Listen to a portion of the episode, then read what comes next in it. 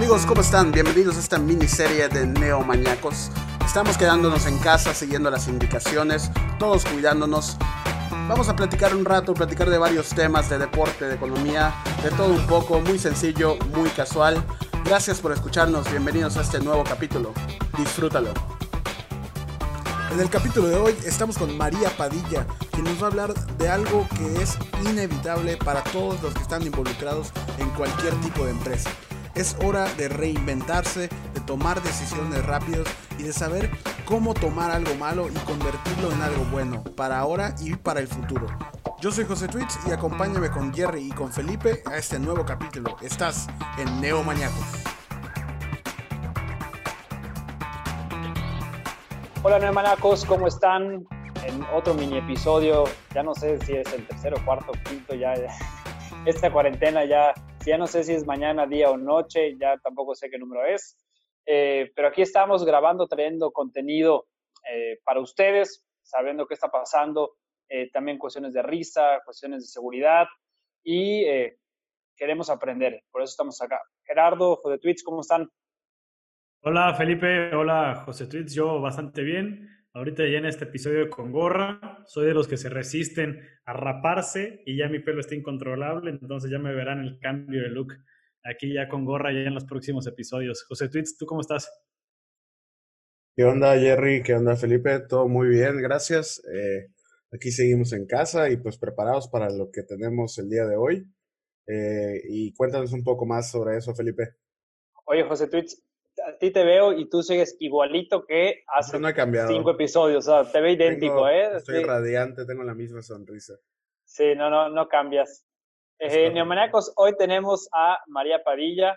la conocí a ella hace como cuatro, no más, ya, ya estamos en, mayo, hace como siete meses, aquí en Mérida, en un concurso que hubo de, de emprendedores.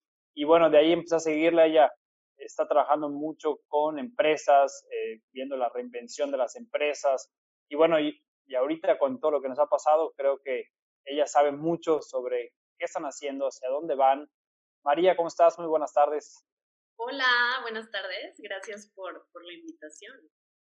Nos conocimos el año pasado. Yo también hice ese recuento y, y pensé que era este año, pero fue el año pasado.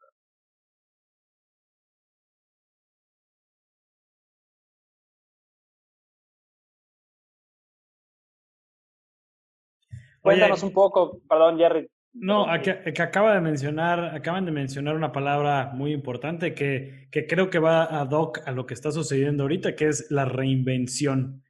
Creo que todos ahorita lo tenemos en la cabeza, pero vale la pena como que asimilarlo. ¿Qué, qué es realmente la, la reinvención ahorita que las empresas están en pausa por completo? Podemos platicar de eso. Igual me presento rápido, yo me llamo María, soy fundadora de Volar en B, que es una empresa, pues nos especializamos básicamente a ayudar a personas y organizaciones a co-crear su mejor futuro posible. Eso significa que puede ser desde apoyarles a definir cómo es ese mejor futuro posible hasta ayudarles a aterrizar una estrategia que, que les ayude a llegar a, a ese espacio que buscan. Reinvención justo trabajamos con todo tipo o diferentes tipos de clientes en realidad, desde emprendedores que están por empezar hasta empresas que ya llevan eh, muchos años eh, recorridos.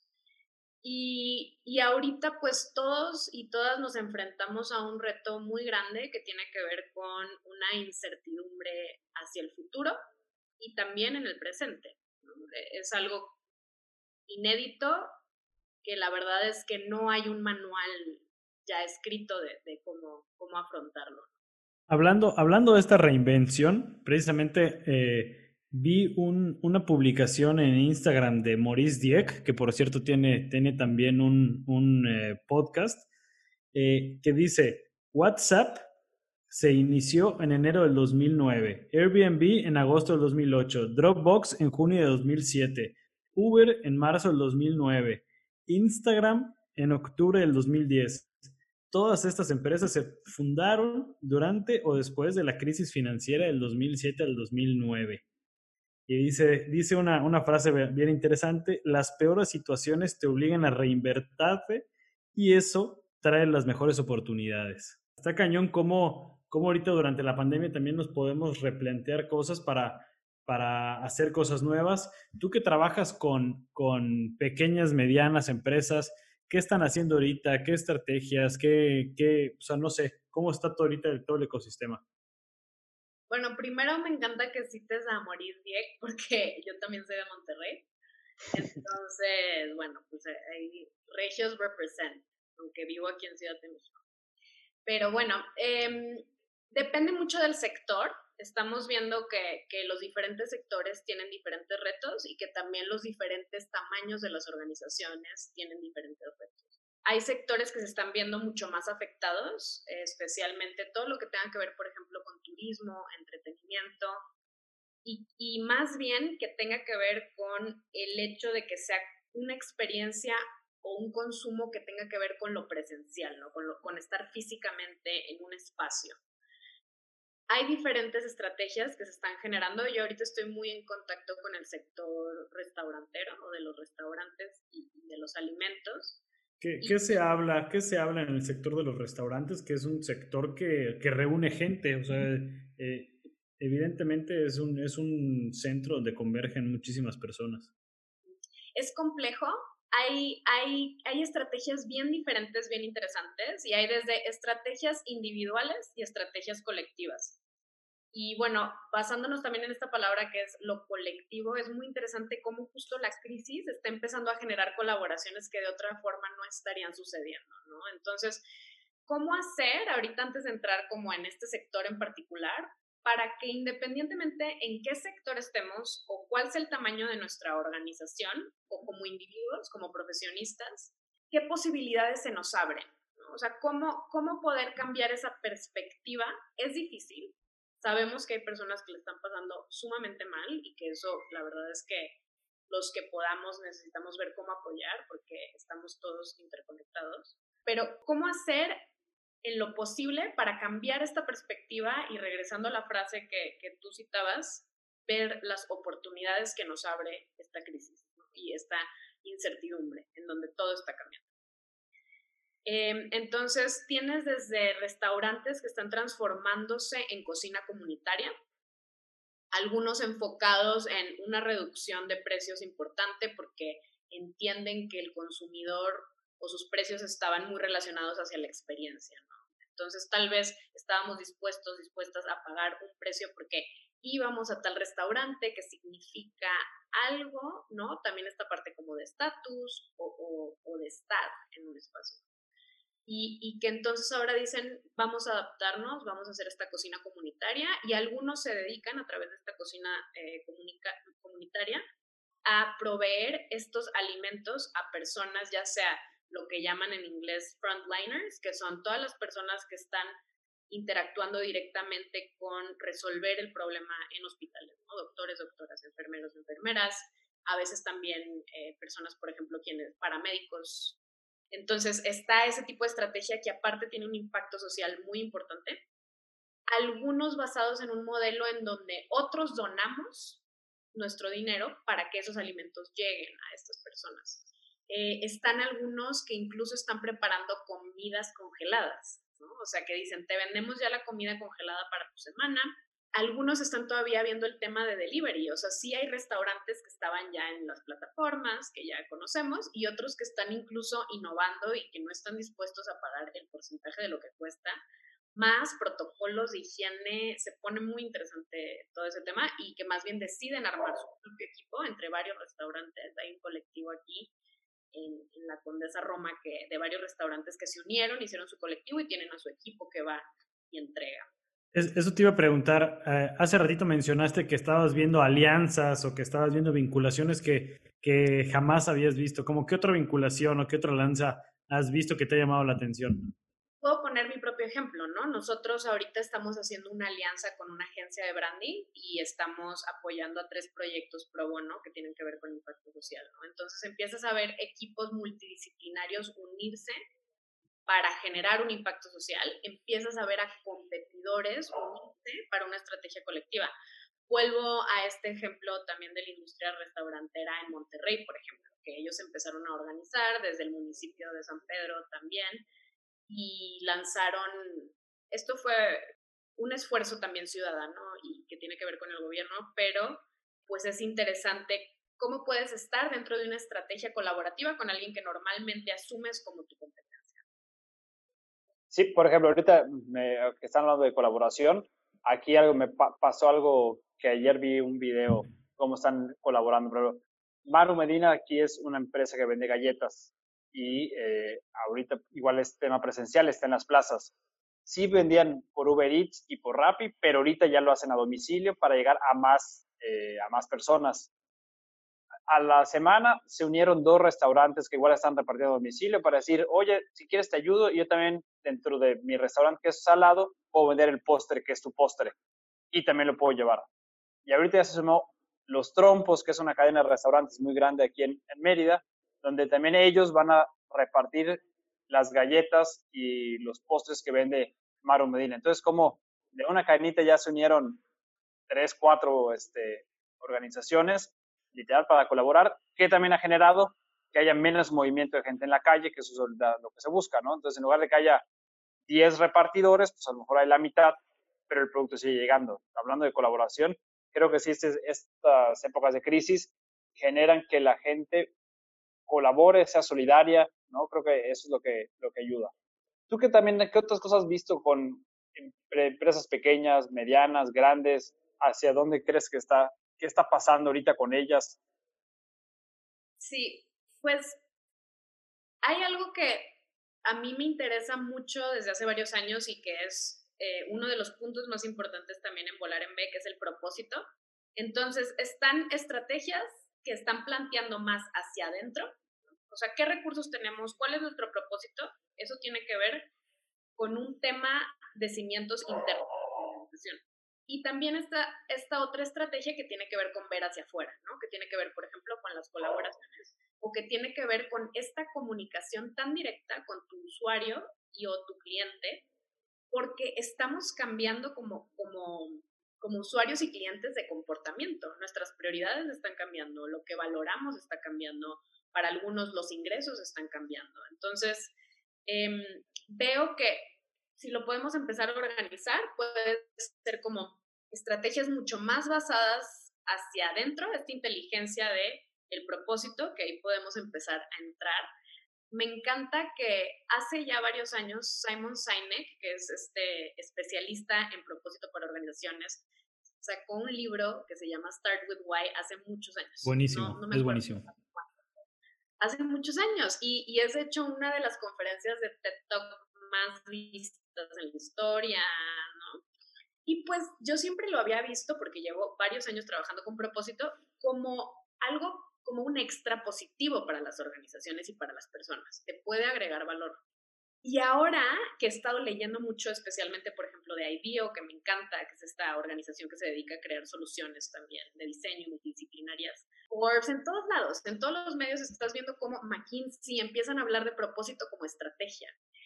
Y, y vamos a aterrizar un poquito y a ver cómo, cómo les interesa también complementar esto, pero el propósito es el para qué, el para qué existe una organización, o mi propósito como profesionista, ¿no? ¿Cuál, cuál es mi propósito profesional? ¿Qué es lo estratégico de tener un propósito claro y bien comunicado, pero especialmente claro hacia adentro, que te da mucha flexibilidad? Si tu propósito, por ejemplo, es generar bienestar a través de la salud de las personas, enfocado en alimentos, tal vez tenías un restaurante y ahora te estás dedicando muy enfocado hacia temas de nutrición y de buena alimentación, y ahora tal vez lo que estás haciendo, tengo unos amigos que están haciendo unos guacales de verduras que te entregan semanalmente y haces tu pedido. Puedes cambiar de forma, puedes incluso decir, bueno, me voy a enfocar ahora cuál es mi nuevo vehículo. Sé que el restaurante no va a funcionar, puedo hacer esto de vender directamente los alimentos, pero también puedo empezar a hacer consultas en línea de nutrición, también puedo empezar eh, un programa educativo en línea, eh, puedo empezar a escribir un libro que puedo vender o que puedo hacer una campaña de crowdfunding y fondearlo para poder publicarlo. Hay, hay tantos vehículos y formas de hacer las cosas que cuando hay una claridad de propósito te vuelves bien flexible. Es, es, mucho como esta frase de que si el plan no funciona, cambia el plan, pero no cambies la meta. Creo que creo que va mucho por allá. Y también estamos viendo un auge de, economía local, o sea, como que de apoya, apoya lo local y precisamente estas empresas locales muchas veces de lo que carecen es de tener un propósito, porque muchas veces emprendes y pones, no sé, una estética o pones este, una tienda de lo que sea, pero realmente no tienes como que esa, ese tiempo para, para definir un propósito.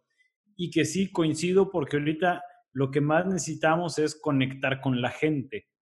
Sea, ahorita el, las cadenas grandes ya se ha visto mucho el, hey, no vayas a comprar a Walmart, mejor voy a comprar a la tiendita de la esquina que, que quizá entonces creo que ya hay una oportunidad tremenda para las pequeñas, para las pequeñas empresas.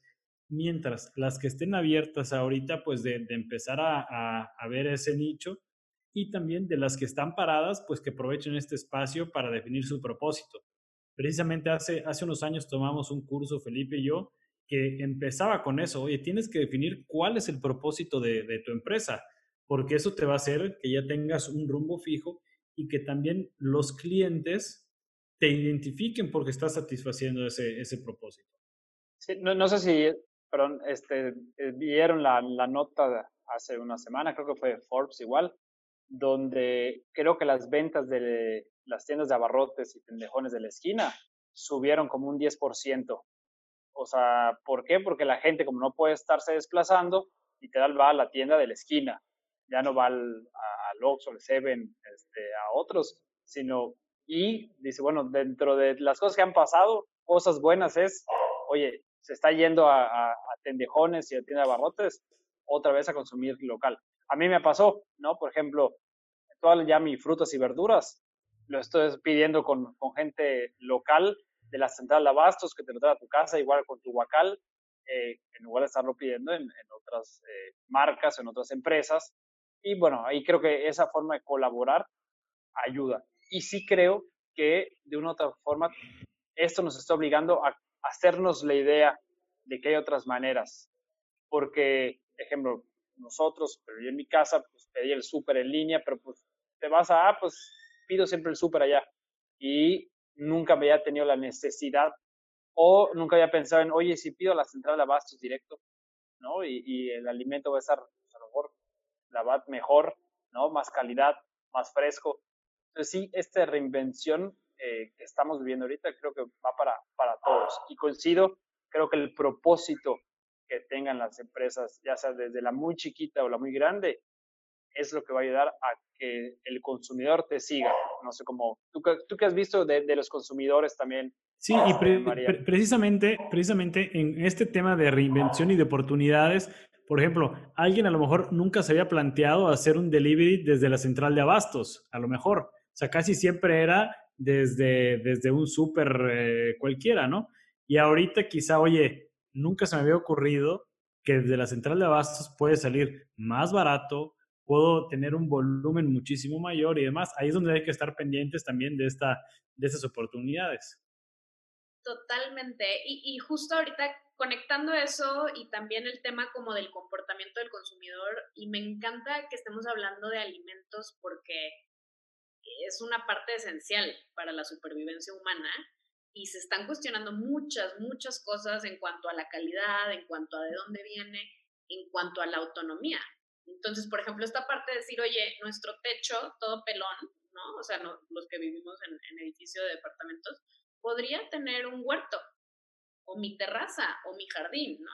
Entonces, ¿qué tanto podría yo también abastecerme? Justo un proyecto con el que estamos, estamos por empezar a trabajar pro bono es eh, una empresa social que se está dedicando a hacer investigación de cómo cultivar, pero están desarrollando la tecnología para culti cultivar con mucha, o sea, usando mucha, mucha menos agua y y justamente tiene que ver también con una parte que digo, no tenemos que adentrarnos a eso mucho, pero vienen otros tipos de crisis en varios años en cuestión de los recursos. Hay zonas muy áridas en donde no necesariamente está tan fácil generar alimento, pero bueno, no, ese ya es otro tema de conversación que ya hablaremos y que es bien importante, pero el punto es como, como, como usuarios, como consumidores, estamos también, bueno, ¿qué tanto puedo yo hacer en casa? qué tanto puedo hacer y quienes están viendo afectados económicamente, pues con más razón están viendo cómo pueden ahorrar y, no necesariamente van a poder estar consumiendo tanto, por ejemplo, de restaurantes o, consumiendo ciertas cosas extraordinarias. ¿Tú crees que, que, esta, que, este, que esta pausa ayude a que muchas personas que estaban en la economía informal a que se sumen a, la economía formal? Porque, por ejemplo, ahorita quizá necesitan de créditos, necesitan un préstamo o no sé, Sí, pues es, creo que es un tema muy interesante. Creo que el liderazgo de los gobiernos ahorita a nivel global pues está poniendo muy interesante. O sea, hay muchas cosas que podemos querer resolver como sociedad civil, como sector privado, pero llegamos a un tope. Y, y creo que depende mucho del liderazgo del gobierno diferentes niveles. Creo que también el tema de la gobernanza me encanta y el tema como de lo local y lo global y, cómo todo se conecta. Y justamente el estar más en nuestras casas y nuestros espacios nos hace pensar mucho más en, en, dónde vivimos y entonces cómo nos organizamos a nivel gobierno también, ¿no? O sea, como que al final quien más va a poder tener información de mi calidad de vida, de las necesidades de la zona, pues es el gobierno local, que no necesariamente tiene tanto poder. Entonces, en ciertas tomas de decisión, o tanta voz y tanto voto. Entonces, bueno, eso también es como otra conversación bien profunda que, se pone interesante. El tema de la formalidad eh, es complejo. La verdad es que creo que como país el reto que tenemos, que hay otros países que, que se pueden parecer, pero justamente tiene mucho que ver también con la informalidad. O sea, a muchos nos preocupa también qué pasa con esas personas que no necesariamente tienen acceso, por ejemplo, a préstamos financieros, ¿qué van a hacer? O sea, que no necesariamente tienen tampoco acceso tan fácil a, salud, ¿no? A servicios de salud. Eh, no sé, ¿ustedes qué piensan? Yo, yo creo que, o sea, igual no, no, no siento que de un día para otro vaya a acabar la, la informalidad, sí siento que la tecnología está ayudando a que haya más formalidad, porque yo siento que, por ejemplo, para usar PayPal, para utilizar Uber, Rapid, cada vez te van a pedir que sí seas una empresa este, formalmente hecha, que tengas cuentas, ¿no? Para poder hacer transacciones más seguras. Entonces, de una u otra manera, más que la crisis que creo que ha ayudado a que, por ejemplo, muchas, aquí pasa que hay muchísimos que no tenían servicio domicilio ni Rappi ni Uber, que ya lo podían haber tenido, pero no lo hacían pues, nada más porque sí. Y ahorita ya lo están haciendo, ¿no? Entonces, yo creo que sí, esto va a ayudar a que lo hagan más rápido, ¿no? Y, o sea, me, está pasando que, bueno, platicaba ayer con Gerardo, dulcerías ya te están llevando el producto, ¿no? A tu casa ahorita. Entonces, sí creo que que va a ser un antes y un después en el tema de los negocios, desde el más chiquito hasta el más grande, ¿no? Este, eh, porque, por ejemplo, hay otras grandes cadenas que ahorita es una gran oportunidad. Acabo de leer antes de entrar un tweet que decía que Walmart tuvo su mejor trimestre desde el 2016. O sea, entonces sí es crisis para unos, pero ahora sí que otros siguen ganando y siguen generando ahí es donde también hay que hacer conciencia de lo que comentabas de lo local y ayudar a la gente. También creo que nosotros eh, que conocemos este tema de empresas y todo, ayudar al que es informal, cómo puede hacerse formal para que pueda acceder a un crédito, para que pueda acceder a capacitación, ¿no? Porque muchas veces lo que les falta es, lo que les falta es eso, el, dar el siguiente paso o que le tenían miedo a la tecnología y no se metían. Y ahorita, porque te tenías que meter, pues lo empezaste a hacer, ¿no? yo creo que, yo creo que hacia allá va el tema de la formalidad e informalidad y eh, eso sí creo que para el país eh, lo que ayuda más es la formalidad. ¿Por qué? Porque hay más dinero eh, limpio, por así decirlo, en el sentido que se pagan más impuestos, hay más recaudación, se puede distribuir mejor, hay, hay más gente con seguro social, ¿no? Entonces sí siento que... Hay más datos también, eso ayuda a tener más datos, eso es importantísimo porque con datos también se pueden, se pueden hacer muchísimas cosas, ya vas viendo por dónde van los mercados, cómo se está moviendo, por dónde invertir, qué hacer, se van dando muchas más oportunidades. Sí, yo creo que ojalá, ojalá y cada vez más personas se vayan, se vayan formalizando porque esto evidentemente, pues trae más beneficios para todos, ¿no? Eh, y bueno, y también en tema de, en tema de turismo, que, que era igual un punto que, mencionaste por allá, yo creo que eh, se va, se va hay que, los, los que se dedican al sector hotelero se tienen que empezar a replantear ahorita, eh, mucho ahorita yo creo que con la, el turismo nacional, porque es lo que primero podría, podría reactivarse, eh, y ya después el turismo internacional. Entonces es diferente, por ejemplo, aquí Quintana Roo, que está muy enfocado el turismo internacional, ver el reto que tienen enfrente. Sí. José Tweets, tú que estás metido en el turismo, el tema de restaurantes, eh, ¿qué te pareció? Has estado hoy muy, muy callado, estás muy observador, vas a abrir tu restaurante, estás tomando notas. pues mira, yo eh, veo dos cosas que, y no, no podría estar más de acuerdo, ¿no? Y creo que que en la parte, hablando primero de los restaurantes, es, muy cierto todo lo que decimos y me tocó vivirlo. Creo que este, esta situación es de esas que, pues deberíamos de haber estado preparados para hacer algo y reaccionar, pero como es algo que jamás esperas que suceda, pues simplemente no había un plan, ¿no? O sea, porque si yo, por ejemplo, supongo que yo me dedico a vender ese plan y llego y te digo, oye, eh, imagínate que un día hay una pandemia a nivel mundial y tengas que cerrar, te vendo este plan para solucionarlo. ¿Qué más a decir? O sea, no, necesito eso, o sea, qué locura, ¿por qué compraría algo así?